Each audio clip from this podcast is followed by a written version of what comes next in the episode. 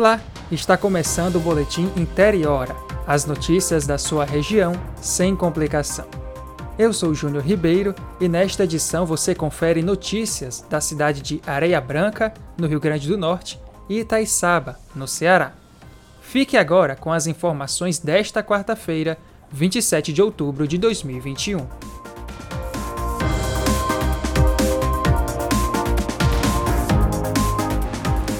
A prática do ciclismo cresce e ganha cada vez mais espaço no dia a dia de uma parcela da população. Um fato que pode comprovar essa mudança de hábito está no número de participantes cada vez maior em eventos livres ou mesmo na prática diária como atividade física de rotina. Em Areia Branca, cidade litorânea do interior do Rio Grande do Norte, a situação não é diferente. A cidade sediou neste domingo que passou a primeira edição do Ecopedal, um passeio ciclístico que percorreu as ruas urbanas e explorou também áreas do litoral com passagem marcante pelos parques Salineiro e Eólico do município.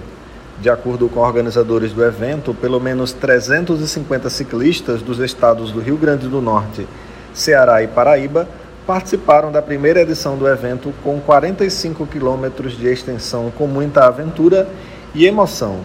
O passeio foi organizado por grupos independentes de ciclistas da cidade, com o patrocínio de empresas e instituições da região. Eu sou Carlos Júnior e esse é o boletim Interiora da cidade de Areia Branca.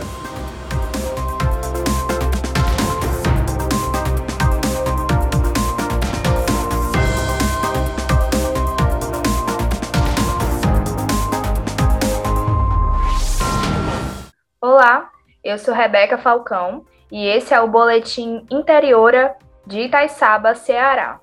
A Câmara Municipal de Itaiçaba, em alusão ao aniversário de 65 anos de emancipação política da cidade, promoveu no dia 5 de outubro sessão solene em que homenageou pessoas com o título de cidadão itaiçabense e com a medalha Padre Abílio Monteiro Neto. As honrarias são concedidas pelos relevantes serviços prestados ao município. Participaram da solenidade lideranças políticas municipais, os deputados federais Idilvan Alencar e Eduardo Bismarck, o deputado estadual Leonardo Pinheiro e o secretário de Desenvolvimento Agrário do Ceará, de Assis Diniz. As escolas já iniciaram o processo de transição para o ensino presencial.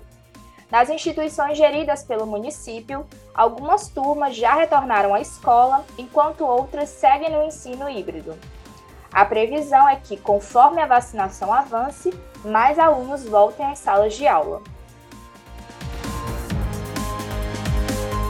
E a vacinação tem avançado no município. Segundo dados da Secretaria Municipal de Saúde de Itaiçaba, das 11.354 doses recebidas, 11.182 já foram aplicadas. O número de pessoas totalmente vacinadas contra a Covid-19 no município hoje é de 5.170 pessoas. As doses de reforço, chamadas terceira dose, também já começam a ser aplicadas nos grupos prioritários, idosos e profissionais da saúde.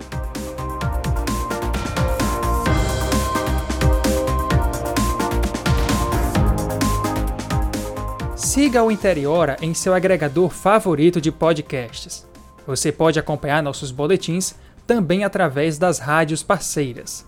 Obrigado pela audiência e até a próxima.